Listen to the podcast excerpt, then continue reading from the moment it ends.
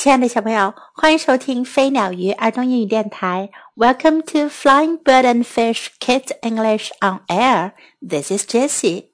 今天，Jessie 老师要继续为你讲《The Fire Cat》的第三部分，第三个小故事《The Old Tree》老树。Pickles made friends with all the firemen. 皮克斯跟所有的消防员都交上了朋友，but he did not make friends with any cat。可是他没跟任何猫咪做朋友。When cats came to the firehouse to look at the trucks, Pickles chased them away。当有猫来消防队看消防车的时候，皮克斯就把它们赶走。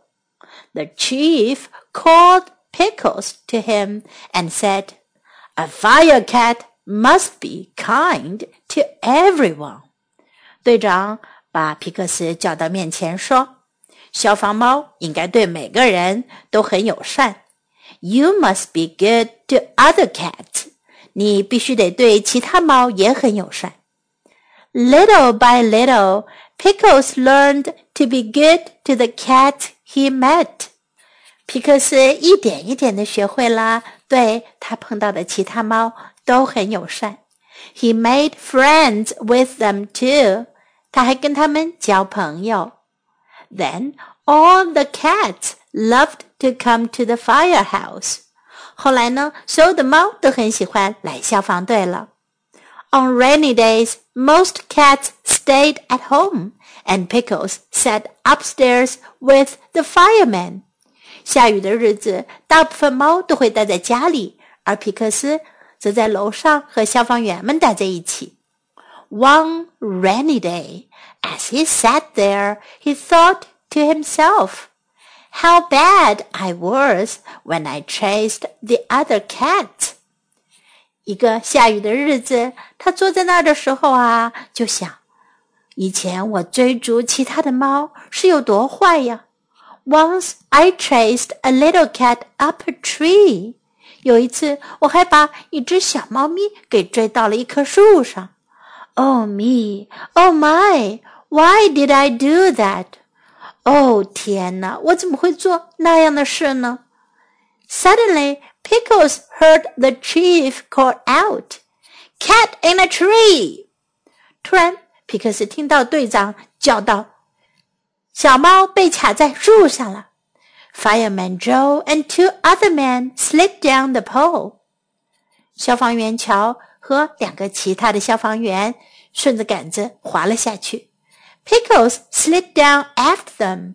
皮克斯跟着他们后面也滑了下去。He heard the chief say, "The tree is in the old yard next to Mrs. Goodkind's house." 他听到队长说。那棵树在古德凯太太房子旁边的老院子里。Oh, thought Pickles, that's the yard where I lived. 皮克斯想，哦，那是我曾经生活的院子。And that's the tree，就是那棵树。Pickles jumped up on the truck with the three firemen。皮克斯跳上了消防车，和三名消防队员一起。Away they rode to the yard. 他们很快开到了院子。And there, in the wind and the rain, stood Mrs. Goodkind, pointing to a very little cat.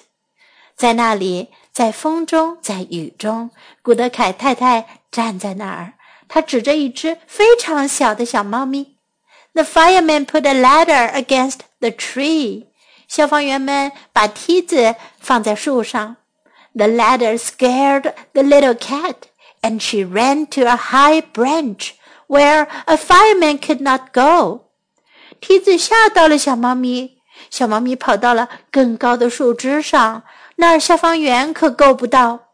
Joe said to Mrs. Goodkind, "I don't know what to do."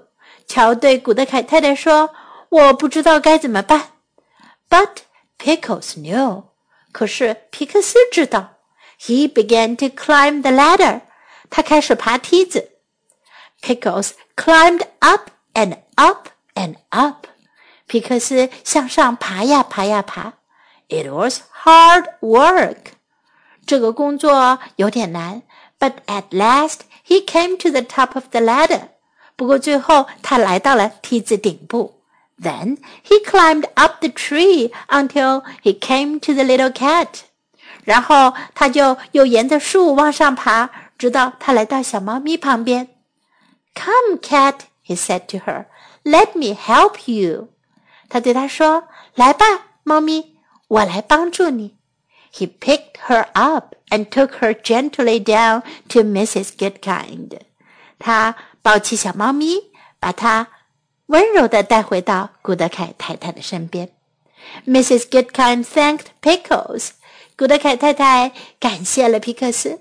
Then she said to him, "I always knew that someday you would do big things." 她对他说：“我一直都知道你有一天会做大事情的。Today you have done something very big. 今天你就做了一件大事情。Pickles waved a paw at her, as if to say, "Mrs. Goodkind, this is only a beginning." 皮克斯对他挥了挥爪子，好像在说：“古德凯太太，这还只是开始呢。” And he rode home to the firehouse, a proud and happy cat. 然后他又乘着消防车回到了消防队。它是一只骄傲而快乐的猫。In this story, we can learn: be kind to everyone. 对每个人友善。Be kind，对人好，对人善良，叫 be kind。Be kind to everyone. Be kind to everyone. Little by little, 一点一点。little by little, little by little. Why did I do that? 我为什么要那样做呢 ？Why did I do that? Why did I do that? I don't know what to do. 我不知道该做什么。I don't know what to do. I don't know what to do. Let me help you. 让我来帮你，我来帮你。Let me help you. Let me help you. This is only a beginning. 这只是个开始。This is only a beginning. This is only a beginning. Now let's listen to the story once again. The old tree. Pickles made friends with all the firemen, but he did not make friends with any cats. When cats came to the firehouse to look at the trucks, Pickles chased them away. The chief called Pickles to him and said, A fire cat must be kind to everyone. You must be good to other cats. Little by little, Pickles learned to be good to the cats he met. He made friends with them too. Then all the cats loved to come to the firehouse. On rainy days, most cats stayed at home and Pickles sat upstairs with the firemen. One rainy day, as he sat there, he thought to himself, How bad I was when I chased the other cats. Once I chased a little cat up a tree. Oh me, oh my, why did I do that? Suddenly Pickles heard the chief call out, Cat in a tree! Fireman Joe and two other men slid down the pole. Pickle slid down after them. He heard the chief say, The tree is in the old yard next to Mrs. Goodkind's house. Oh, thought Pickles, that's the yard where I lived, and that's the tree. Pickles jumped up on the truck with the three firemen. Away they rode to the yard, and there, in the wind and the rain, stood Mrs. Goodkind, pointing to a very little cat. The fireman put a ladder against the tree. The ladder scared the little cat, and she ran to a high branch, where a fireman could not go. Joe said to Mrs. Goodkind, I don't know what to do. But Pickles knew. He began to climb the ladder. Pickles climbed up and up and up. It was hard work, but at last he came to the top of the ladder. Then he climbed up the tree until he came to the little cat. Come, cat, he said to her, let me help you. He picked her and took her gently down to Mrs. Goodkind. Mrs. Goodkind thanked Pickles. Then she said to him, I always knew that some day you would do big things. Today you have done something very big. Pickles waved a paw at her, as if to say, Mrs. Goodkind, this is only a beginning. And he rode home to the firehouse, a proud and happy cat. 小朋友，关于小法猫皮克斯的故事讲完了。Do you like him?